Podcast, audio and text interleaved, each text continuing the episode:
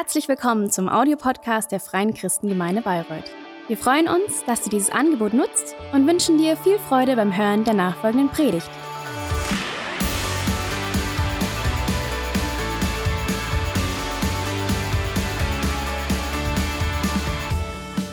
Gott, ich danke dir, dass du da bist. Danke, dass wir ja einfach wissen dürfen, dass du heute auch zu uns reden möchtest. Und ich möchte dich bitten, dass du unsere Herzen einfach für das vorbereitest, was du uns heute sagen möchtest. Und ich möchte dich bitten, dass du meine Worte einfach auch dazu gebrauchst, dass du heute redest, dass du ja, uns einfach zeigst, was, was wir heute hören müssen.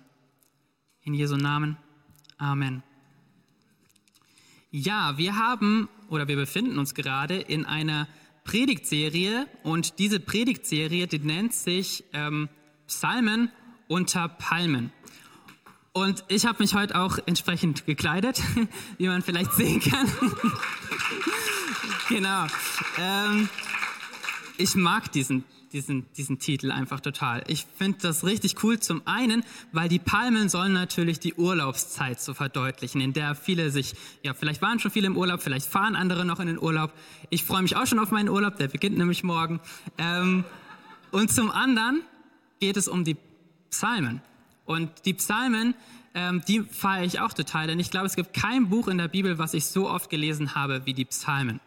Gerade in meiner Jugendzeit habe ich ganz oft die Psalmen einfach mal aufgeschlagen, wenn ich irgendwie eine Antwort von, von Gott erwartet habe. Und ich fand es so cool, dass ich echt in den meisten Fällen auch eine Antwort von Gott in den Psalmen gefunden habe, ähm, weil die Psalmen einfach so lebensnah sind.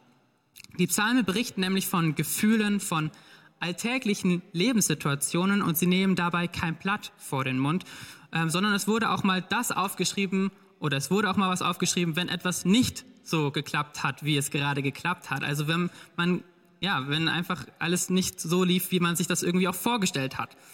Und genau das macht sie so lebensnah, denn jeder von uns hat natürlich gute Tage, aber jeder von uns hat auch mal schlechte Tage. Tage, an denen man verzweifelt ist, an denen man traurig ist, müde, sauer. Und genau diese Gefühle, die greifen aber auch die Psalmen auf. Und ich ertappe mich dann oft eben dabei, wenn ich mal die Psalmen lese, dass ich mir so denke, hey krass, genau dasselbe, das, das finde ich auch gerade. Und das Coole an dem Psalm ist aber auch, dass sie uns eben immer wieder auch Hoffnung geben wollen. Und ich erfahre das eben zum einen auch schon allein durch die Situation, dass ich weiß, ich kann mit Gott oder ich kann zu Gott mit all meinen Emotionen kommen, weil schon vor tausenden Jahren Menschen genau dieselben Emotionen empfunden haben.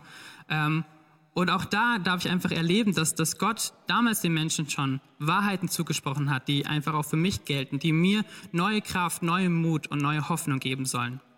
Und das ist ein Grund, warum, oder das sind einfach diese Gründe, warum ich die Psalmen liebe. Ein weiterer Grund, ist, weil die Psalmen doch auch etwas kürzer sind als die anderen Kapitel in der Bibel. Ähm, also das heißt, man kann sie auch einfach mal so kurz zwischendurch lesen. Ähm, und heute möchte ich mit uns einfach mal einen Psalm anschauen, der einer der kürzesten ist. Es ist nicht der kürzeste, knapp, aber ist er, ist ist er nicht. Äh, das ist der Psalm 131. Und ich möchte einfach mal den kurz vorlesen. Ein Wallfahrtslied gesungen auf dem Weg hinauf nach Jerusalem von David. Herr, mein Herz ist nicht erfüllt von Stolz, auch schaue ich nicht überheblich auf andere herab. Ich erstrebe nicht hohe Ziele, die zu vermessen für mich wären. Vielmehr habe ich meine Seele besänftigt und beruhigt. Wie ein gestilltes Kind an der Brust seiner Mutter, so zufrieden ist meine Seele. Israel, hoffe auf den Herrn, jetzt und für alle Zeit. Das war tatsächlich schon der gesamte Psalm. Das sind nur drei Verse, aber drei Verse, die es wirklich in sich haben. Und nicht umsonst sagt auch der Theologe Spurgeon über diesen Psalm, zum Lesen ist der Psalm einer der kürzesten, jedoch einer der längsten zum Lernen. Und von daher wollen wir uns diesen Psalm mal etwas genauer anschauen und mal schauen, hey, was kann, können wir eigentlich so für uns selber damit hinaus oder mitnehmen? Und der Psalm beginnt eben mit einer Art Überschrift. Da heißt es, ein Wallfahrtslied gesungen auf dem Weg hinauf nach Jerusalem von David. Würde man jetzt nur diesen einen Psalm lesen, dann würde einem an dieser Überschrift gar nichts Besonderes auffallen. Aber liest man eben auch die Psalmen davor und danach, dann fällt einem auf, dass bei all diesen Psalmen steht ein Wallfahrtslied gesungen auf dem Weg hinauf nach Jerusalem.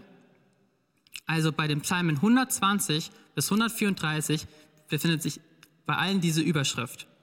Und das grenzt diese 15 insgesamt Psalmen von den anderen Psalmen ab.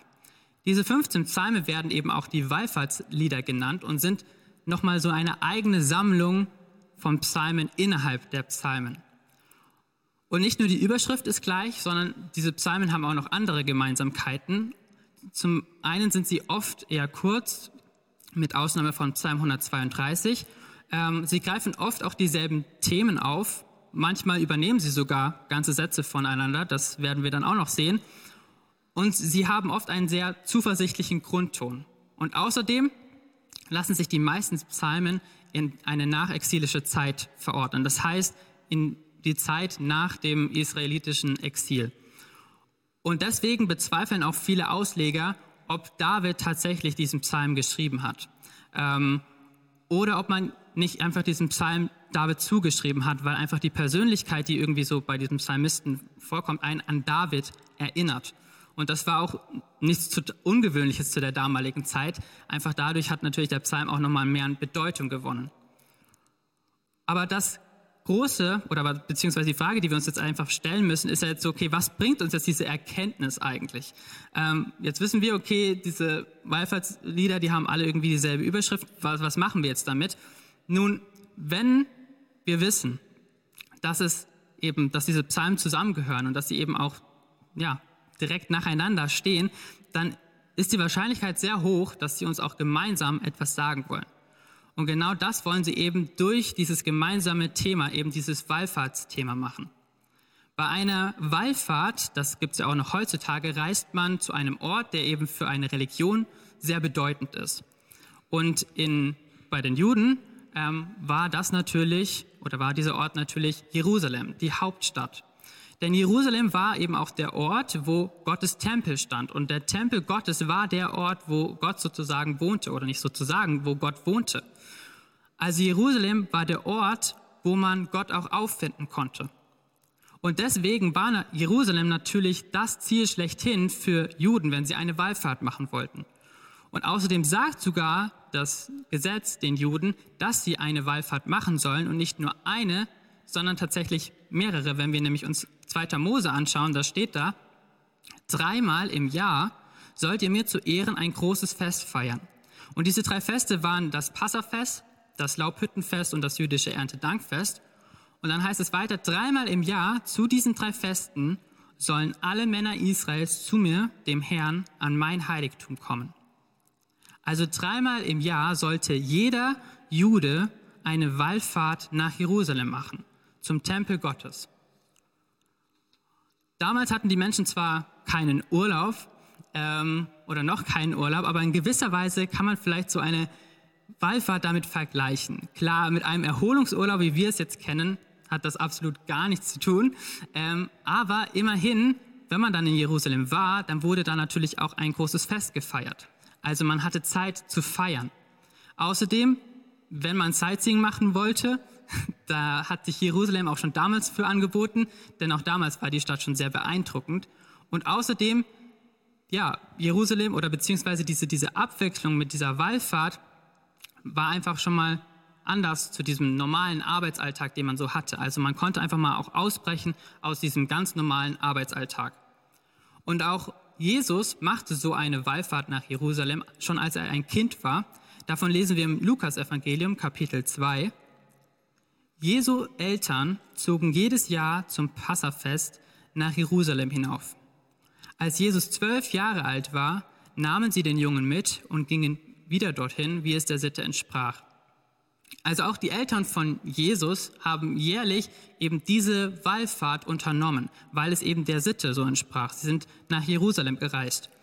Und das Interessante an dieser Erzählung ist dann, dass Jesus verloren geht und die Eltern und auch andere Menschen dann versuchen, ihn irgendwie zu finden. Und das, das Interessante ist dann, wo sie ihn finden. Denn es heißt dann in Vers 46, endlich nach drei Tagen fanden sie ihn, Jesus, im Tempel. Er saß mitten unter den Gesetzeslehrern, hörte ihnen zu und stellte Fragen. Und das Ziel der Wallfahrt ist oder war ja Jerusalem, weil dort der Tempel Gottes stand, weil Gott dort wohnte.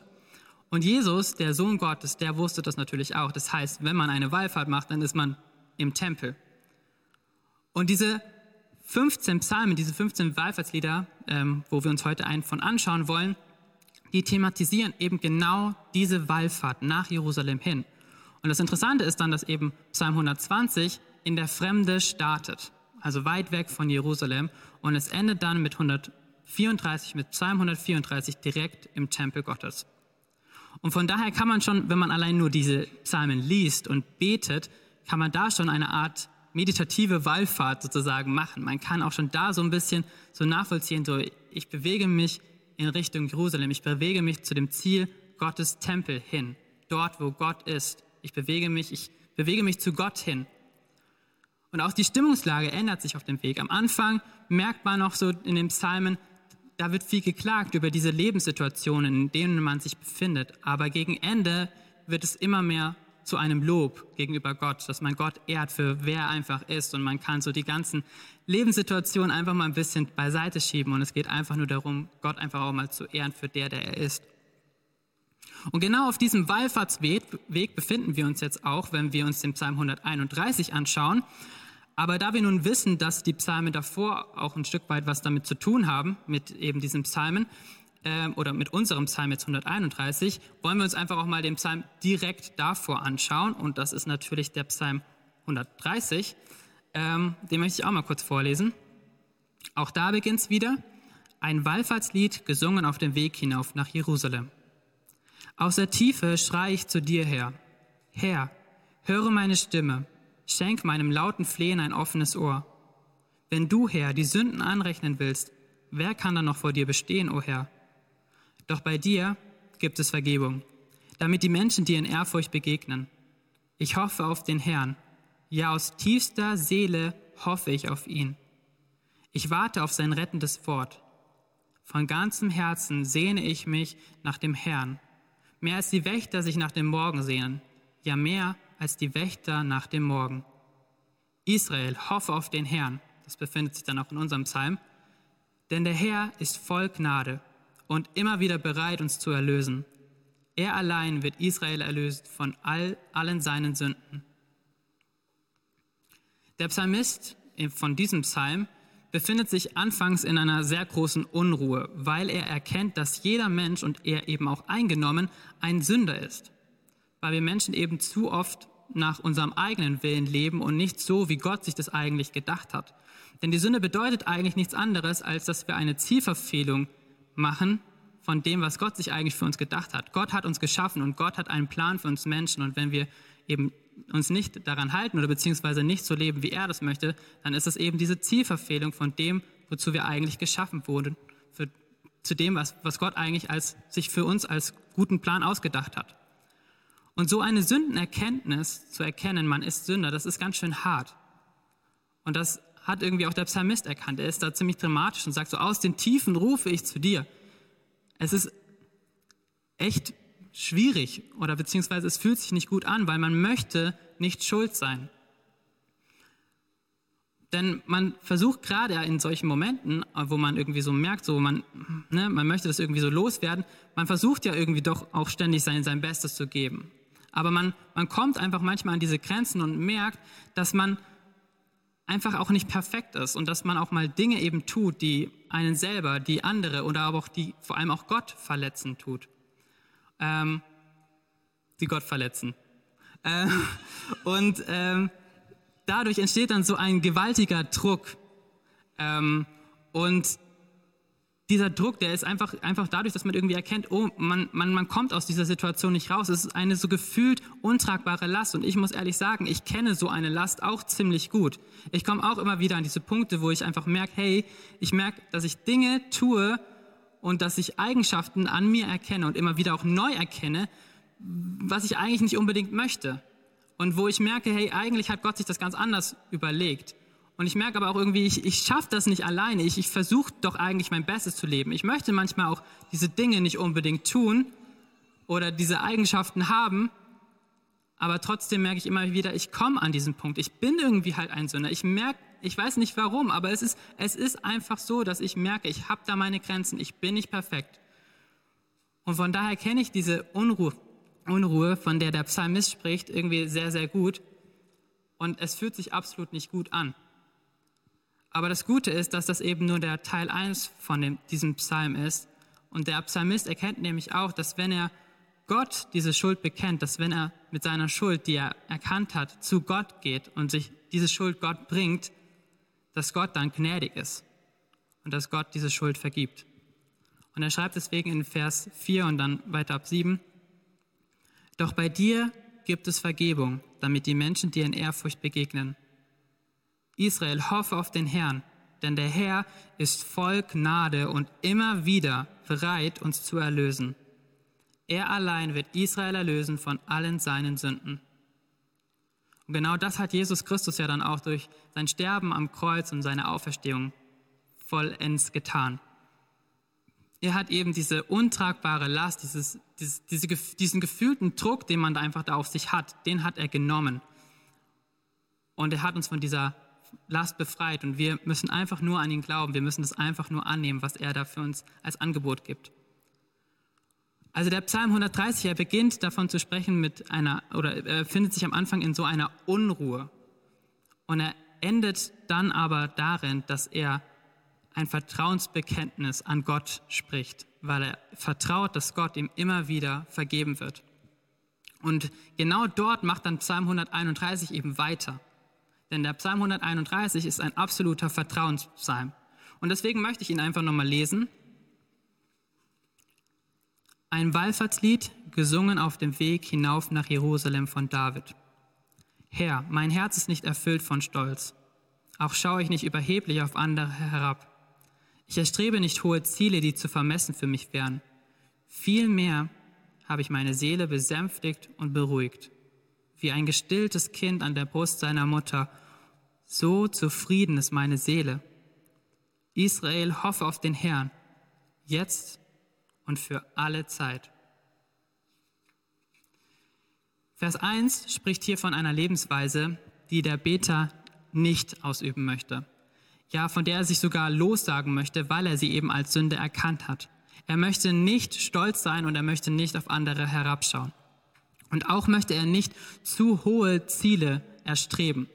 Eine etwas bessere Übersetzung für zu hohe Ziele hat die Elberfelder Übersetzung, die sagt nämlich, ich gehe nicht mit Dingen um, die zu groß und zu wunderbar für mich sind.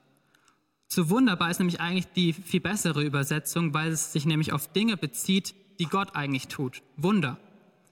Und genau darin zeigt sich aber der Stolz, dass man sonst irgendwie meint, man, man kann ohne Gott leben. Man, man möchte ohne Gott leben, obwohl er ja einen geschaffen hat. Man meint, man schafft alles alleine, ohne Gott. Ja, man spielt sich irgendwie in gewisser Weise auch selber als Gott auf. Und man sagt, ich, ich mache mit meinem Leben das, was ich will und ich brauche Gott nicht. Ich will nicht, dass Gott mir irgendetwas sagt, was ich zu tun und zu lassen habe. Aber der Psalmist erkennt, nein, ich schaffe es nicht ohne Gott. Ich bin nicht in der Lage, Wunder zu tun, so wie Gott. Und ich versuche es auch nicht. Ich versuche nicht so zu sein wie Gott. Und es ist schon eine sehr gewaltige Aussage, die der Psalmist da trifft. Er ist nicht stolz und er strebt nicht danach, so zu sein wie Gott. Und genau darin sehen wir aber, dass er sich davon absagen möchte, dass er sich von, diesen, von dieser Lebensweise, dass er sich davon absagen möchte. Und ich merke bei mir, dass ich auch immer wieder das machen muss dass ich auch immer wieder mich von dieser stolzen Haltung abhalten muss. Denn in meinem Alltag, wenn ich in meinem Alltag drin bin, dann versuche ich auch irgendwie immer natürlich mein, mein Bestes Mögliches zu tun und mein Leben bestmöglich zu leben. Aber ich vergesse irgendwie doch viel häufiger, als mir lieb ist, dass es da jemanden gibt, an den ich mich wenden kann, wenn es mir einfach mal nicht so gut geht. Wenn ich mal an Grenzen komme, wo ich eigentlich so merke, hey, ich brauche jetzt irgendwie Unterstützung und ich versuche es dann immer wieder irgendwie ganz alleine und so, ach, ich kriege das schon irgendwie hin und vergesse dabei, ich kann eigentlich auch doch zu Gott kommen. Ich merke leider irgendwie immer wieder, dass ich manchmal mein Leben so lebe, als ob Gott gar nicht darin vorkommt. Und dass ich es irgendwie auch meine, ohne ihn schaffen zu würden. Aber gerade darin merke ich ja dann, oder beziehungsweise dann in solchen Momenten, wo ich an meine Grenzen komme, wo es dann einfach nicht so gut läuft, merke ich, ich schaffe es eben nicht alleine. Und das Gute ist, dass ich das aber auch gar nicht alleine schaffen muss, sondern dass eben auch der Psalmist, das hat eben er auch erkannt, dass es eben auch eine andere Lebensweise gibt und nach der strebt er. Da heißt es dann, vielmehr habe ich meine Seele besänftigt und beruhigt. Wie ein gestilltes Kind an der Brust seiner Mutter, so zufrieden ist meine Seele. Also der Psalmist möchte sich nicht nur auf, auf seine eigenen Kräfte verlassen. Das ist irgendwie auch so dieser ein gewaltiger Druck, dass man irgendwie alles selber machen muss. Ähm, der Psalmist möchte stattdessen seine Seele besänftigen und beruhigen. Und er verwendet dafür ein so wunderschönes Bild. Er, er sagt, er möchte seine Ruhe und seine Auszeit bei Gott suchen, so wie ein Kind an der Brust der Mutter. Und ein etwas, eine etwas bessere Übersetzung für gestillt ähm, ist entwöhnt, denn das meint eigentlich das Wort. Also das Kind ist eben schon in einem Alter, in dem es eben nicht mehr gestellt werden muss, sondern in dem es entwöhnt ist. Und das Entwöhnungsalter damals war so um die drei Jahre und es wurde sogar mit einem großen Fest gefeiert. Denn es ist ja auch irgendwie ein beeindruckender Abschnitt im Leben eines Kindes, denn es wird in gewisser Weise selbstständiger, weil es jetzt eben auch andere Nahrung zu sich nehmen kann als nur die Muttermilch. Das Kind braucht also jetzt nicht mehr zwingend nur noch Nahrung von der Mutter und trotzdem spricht eben dieses Bild davon, wie ein entwöhntes Kleinkind doch den Kontakt zur Mutter sucht. Weil das Kind weiß, bei der Mutter ist es sicher. Dort findet es Geborgenheit, Liebe, Annahme und Wohlsein. Hier kann es zur Ruhe kommen, wenn einfach auch mal so Sturmzeiten sind, wenn alles gerade herausfordernd ist, irgendwie ärgerlich oder traurig. Es kann zurückkommen zu diesem Ort, wo es in der Vergangenheit versorgt wurde. Und es darf wissen, bei meiner Mutter werde ich doch immer wieder angenommen, auch wenn ich jetzt nicht mehr die Muttermilch von, der, von ihr brauche. Und in ihren Armen kann ich alles andere, was mich beschäftigt, einfach auch mal ausblenden lassen. Und ich darf wissen, hier bekomme ich das, was ich brauche, weil sich jemand auch um mich kümmert. Und es ist so ein wunderschönes Bild auch für uns, weil es uns auch zeigt, dass wir auch wie so ein Kleinkind sein dürfen und zu Gott kommen dürfen. Wir sind zwar schon groß genug, die Welt zu entdecken, eigene Dinge zu tun und wir können auch mehr und mehr selbstständig leben, aber wenn es uns eben zu viel wird, wenn wir eben merken, hey, wir kommen an diese Grenzen, wir merken, wir können eben nicht alles, es ist nicht alles perfekt an uns, dann dürfen wir zu Gott kommen und er nimmt uns eben in die Arme wie eine Mutter ihr Kind. Und ich finde das so befreiend, weil es mir eben zeigt, ich muss nicht alles alleine können. Ich muss nicht mich nur auf mich selbst verlassen. Denn so oft merke ich eben in meinem Alltag, dass ich das gar nicht schaffe, dass ich mich nur auf mich selbst verlassen kann. Und genau in solchen Situationen, wo ich aber eben an diese Grenzen komme, da merke ich, ich habe eine Entscheidung zu treffen ob ich einfach es weiter alleine versuchen möchte, äh, mich auf meine eigenen Kräfte, auf mich selbst verlassen möchte, was eben natürlich dann auch mit viel Anstrengung verbunden ist. Ich kann es eben auch ohne Gott versuchen und weiterhin sagen, hey Gott, ich brauche dich nicht. Oder ich suche genau in solchen Momenten Gottes Gegenwart auf und ich komme zu ihm. Ich gestehe mir ein, dass ich nicht alles kann, dass ich nicht perfekt bin, dass ich auf Hilfe, auch auf Hilfe irgendwie angewiesen bin. Aber das ist auch vollkommen in Ordnung, weil Gott uns eben auch geschaffen hat. Er, er möchte uns eben gerade auch das, dass wir zu ihm kommen. Das, deswegen hat er uns auch in gewisser Weise geschaffen, dass wir eine Beziehung zu ihm haben und dass wir, wenn es uns nicht gut geht, wenn uns irgendwas beschäftigt, dass wir dann zu ihm kommen. Und wir dürfen uns einfach immer wieder erinnern, dass wir in unserem ganzen Alltagsstress, wo einfach so viel von uns gefordert wird, einfach mal auch ausbrechen dürfen und Zeit bei Gott verbringen dürfen. So wie ja, ein Kleinkind bei der Mutter, wenn einfach auch gerade mal alles zu viel wird. Und wir dürfen bei Gott einfach da auch zur Ruhe kommen. Wir dürfen bei ihm Geborgenheit finden in solchen Momenten. Und man darf, das ist das Coole, man darf einfach sein. Man muss nicht irgendetwas leisten, man muss nicht irgendwas Tolles getan haben, man muss nicht irgendwie gezeigt haben, oh, so toll bin ich. Man darf einfach sein.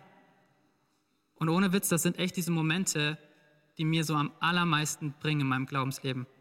Weil ich merke, ich kann mich einfach auch mal wirklich nur hinsetzen oder einfach nur hinlegen Und ich muss dann nicht irgendwie noch ein tolles Gebet jetzt gerade sprechen oder irgendwie ein Lobpreislied auf den Lippen haben oder was auch immer. Ich darf einfach nur mal auch sein vor Gott und darf erleben, hey, Gott ist gerade auch einfach da und er sieht mich. Und ich merke im Nachhinein echt, das gibt mir so viel Kraft, es gibt mir einfach so viel Motivation schon für all die ganzen anderen Dinge, die danach kommen. Es ist eigentlich wirklich der beste Erholungsurlaub inmitten eines Alltags. Aber das Coole ist, es gilt eben auch für unsere Urlaubszeiten, denn ich mache die Beobachtung, dass wir oft in unserem Urlaub viel mehr äh, aktiv planen als in unserem Alltag. Da sind eigentlich die meisten Sachen nochmal viel, viel mehr durchplant. Und genau deswegen brauchen wir auch in unseren Urlaubszeiten einfach diese Zeit, einfach mal bei Gott sein zu dürfen, einfach da mal aufzutanken, dort einfach zur Ruhe zu kommen. Und wir dürfen eben bei Gott da unser Vertrauen finden, dass, dass er uns tatsächlich auch helfen wird. Gut, es ist jetzt nicht so, dass der Psalm uns dazu auffordert, dass wir jetzt nur passiv sein sollen und dass wir gar nichts mehr tun müssen, weil Gott sich jetzt um alles kümmert. Das sagt der Psalm auf alle Fälle nicht. Ähm, also Gott räumt uns jetzt nicht jedes Hindernis aus, der, aus dem Weg und ähm, wirft uns alle irgendwie. Nein, eine gewisse Aktivität wird natürlich auch schon von uns erwartet. Auch wir müssen natürlich unser Leben weiterhin angehen. Die Herausforderungen, die Probleme, die kommen, gehen wir natürlich auch weiterhin an. Also wir investieren natürlich da auch Kraft hinein. Aber es kommt eben auf die Haltung an. Der Psalmist, der hat eben erkannt, er alleine schafft das nicht. Er kann sich nicht nur seine ganze Hoffnung auf sich selbst setzen. Er ist kein Gott, sondern er macht auch mal Fehler und manchmal ist einfach auch alles zu viel. Aber das Coole ist, es gibt eben jemanden, und das ist Gott, der eben viel mächtiger ist, der viel höher ist und der einfach genau dann in diesen Momenten da ist und eben da mit offenen Armen sozusagen auf uns wartet, zu dem wir uns wenden dürfen. Jesus selber sagt im Neuen Testament in Matthäus 11, Vers 28 und folgend, Kommt zu mir, ihr alle, die euch plagt und von eurer Last fast erdrückt werdet. Ich werde sie euch abnehmen. Nehmt mein Joch auf euch und lernt von mir, denn ich bin gütig und von Herzen demütig. So werdet ihr Ruhe finden für eure Seele. Denn das Joch, das ich auferlege, drückt nicht und die Last, die ich zu tragen gebe, ist leicht. Der Psalmist ist also bereit, sich auch ein Stück weit zu demütigen, sich ein Stück weit vor Gott unterzuwerfen und zu sagen, ey, du bist mein Gott, ich bin nur ein Mensch, ich bin eine Art nur Kleinkind und ich, ich, ich akzeptiere das. Ich sage einfach, okay, du bist höher und ich sage, du bist mein Gott. Aber gerade in dieser Demut und in dieser Bescheidenheit erlebt eben der Psalmist, dass es sich nicht um einen Verlust handelt, dass er dadurch nicht irgendwie einen Nachteil erhält, sondern im Gegenteil, dass er dadurch einen Gewinn erhält. Nämlich eben einen Zugang zu Gott, ein, zu, zu, ein, zu diesem Ort, wo, wo, wo, wo Gottes Gegenwart einfach ist, wo er Ruhe erfahren darf, wo er neue Kraft finden darf, Neuorientierung und auch einfach angenommen sein. Bei Gott kommt eben unsere Seele zur Ruhe. Schließlich hat Gott uns ja auch geschaffen und gerade diese Beziehung zu ihm und dieser Zugang zu ihm ist auch das, was wir eigentlich brauchen. Und Spurgeon meinte eben, dass dieser Psalm zwar kurz zu lesen sei, aber dafür am längsten zu lernen. Denn es ist nämlich eine alltägliche Frage, die wir uns da stellen müssen. Eigentlich eine Frage, die wir uns in jeder Lebenssituation stellen müssen. Vertraue ich mir und meinen eigenen Kräften meine ich, ich kann das alles alleine? Oder möchte ich vor allem auch Gott vertrauen, der mich geschaffen hat und der einen guten Plan für mein Leben hat? Komme ich bei meinen Problemen zuerst zu Gott oder versuche ich es gleich direkt selber anzugehen? Und der Psalmist, der hat da seine Antwort gefunden. Und er ist so begeistert davon, dass er es nicht nur für sich behalten kann, sondern dass er es gleich weitererzählen möchte. Und er schreibt deswegen zum Schluss, Israel, hoffe auf den Herrn, jetzt und für alle Zeit. Also er ruft sein ganzes Volk auf, es ihm nachzutun. Das, was er für sich erkannt hat, das möchte er auch weitergeben, weil diese Erkenntnis ihm einfach so viel gebracht hat. Er weiß, dass er zu jeder Zeit zu Gott kommen darf. Dass er einfach mal eine Alltagspause einlegen darf und Ruhe und Frieden und Geborgenheit bei Gott finden darf der ihm Kraft und Unterstützung gibt für all das, was er einfach dann tun muss. Und genau dieses Vertrauen, dieses Vertrauensbekenntnis, das möchte er auch uns weitergeben. Und deswegen gilt das auch für uns persönlich, für dich persönlich gilt das. Hoffe auf den Herrn, vertraue Gott. wenn es dir nicht gut geht, ja irgendwie alles zu viel wird, du einfach nicht mehr kannst, dann komm zu Gott. Und nimm dir Zeit, einfach mal bei Gott zu sein. Ohne gleich irgendwie das Gefühl zu haben, ich muss jetzt irgendwie viel tun dabei. Einfach sein. Mach einen Erholungsurlaub bei Gott. Der kann auch einfach manchmal nur fünf Minuten oder zwei Minuten dauern. Der kann aber auch mal eine halbe Stunde dauern. Ich weiß nicht, wie, wie, was du einfach gerade brauchst, wie viel Zeit du gerade hast. Aber nimm dir diese Zeit, einen Erholungsurlaub in deinem Alltag zu machen, bei Gott, bei ihm aufzutanken. Und setze deine Hoffnung auf ihn, dass Gott bei dir ist und du eben nicht alles alleine tun musst, sondern dass der Gott, der alles geschaffen hat und der Jesus Christus von den Toten auferweckt hat, dass dieser Gott bei dir ist und dass er dich unterstützt und dass er dir hilft. Ich möchte euch bitten, aufzustehen. Denn uns ist es auch immer wieder wichtig, dass man auch die Möglichkeit hat, so auf das, was man hört, auch zu reagieren. Ähm, also, dass man reagieren kann, wenn man möchte. Und deswegen möchte ich euch bitten, dass ihr die Augen schließt, sodass wir einfach ein, ja, etwas erschaffen sozusagen, dass, dass jeder einfach für sich persönlich ähm, einfach auch eine Entscheidung treffen kann, wenn man möchte, ohne dass man gleich denkt, äh, der andere schaut mir jetzt, ähm, was ich jetzt gerade so mache. Und ich möchte dir die Möglichkeit geben, wenn du heute ja, für dich einfach diese Entscheidung treffen möchtest, die du vielleicht noch nie getroffen hast, dass du sagen möchtest, hey Gott, du sollst mein Gott sein. Ich, ich glaube oder ich möchte an dich glauben und ich möchte dir vertrauen. Ich möchte eben auch diese, diese Ruhe und diese Zufriedenheit und diese Geborgenheit einfach finden in meinem Alltagsstress und die möchte ich eben bei dir finden. Und wenn du diese Entscheidung heute zum allerersten Mal treffen möchtest, dann möchte ich dich ermutigen, wir halten alle die Augen geschlossen, dass du jetzt einfach kurz als Zeichen deine Hand hebst, damit ich dann für dich beten darf.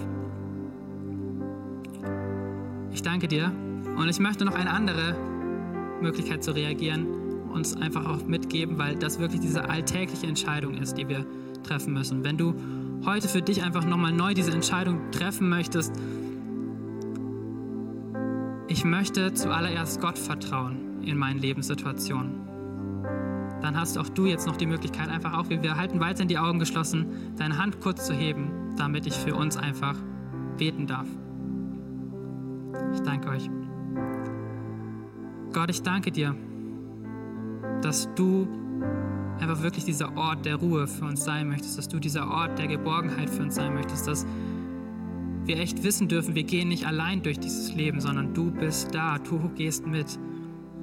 Und du hast alles dafür ermöglicht, dass wir diese Beziehung zu dir haben dürfen, damit wir eben diesen Ort der Ruhe bei dir finden dürfen. Gott, ich möchte dich bitten für die Personen, die sich heute zum ersten Mal für dich entschieden haben, dass du ihnen einfach zeigst, wie groß und wie herrlich du bist und was du noch alles für sie bereit hast. Dass es eben dieser, diese Entscheidung nur der Anfang war und dass du einfach ja, Menschen an die Seite stellst und auch selber dich immer weiter offenbarst, sodass ja, man dich einfach immer besser kennenlernen darf und immer mehr von dir erfahren darf, dass wir einfach auch verstehen, was du uns in der Bibel einfach auch über dich selbst auch sagst. Gott, ich möchte dich bitten, dass du aber auch bei jedem Einzelnen von uns bist der einfach immer wieder diese Entscheidung zu treffen hat, ob wir uns auf uns selber ver verlassen wollen oder ob wir zuallererst zu dir kommen wollen und dir vertrauen wollen in unseren Lebenssituationen. Gott, danke, dass du wirklich mit offenen Armen dastehst und dass du sagst, hey, kommt zu mir und habt einfach auch mal einen Erholungsurlaub, einen kurzen Erholungsurlaub bei mir, wo ihr einfach auftacken könnt, wo ihr auch nichts machen müsst, sondern wo ihr einfach mal sein dürft. Gott, ich danke dir so sehr, dass das für uns gilt und ich danke dir echt für diese Liebe, die du uns immer wieder neu zusprichst. Segne du jeden Einzelnen und ja, sei du einfach mit uns. In Jesu Namen. Amen.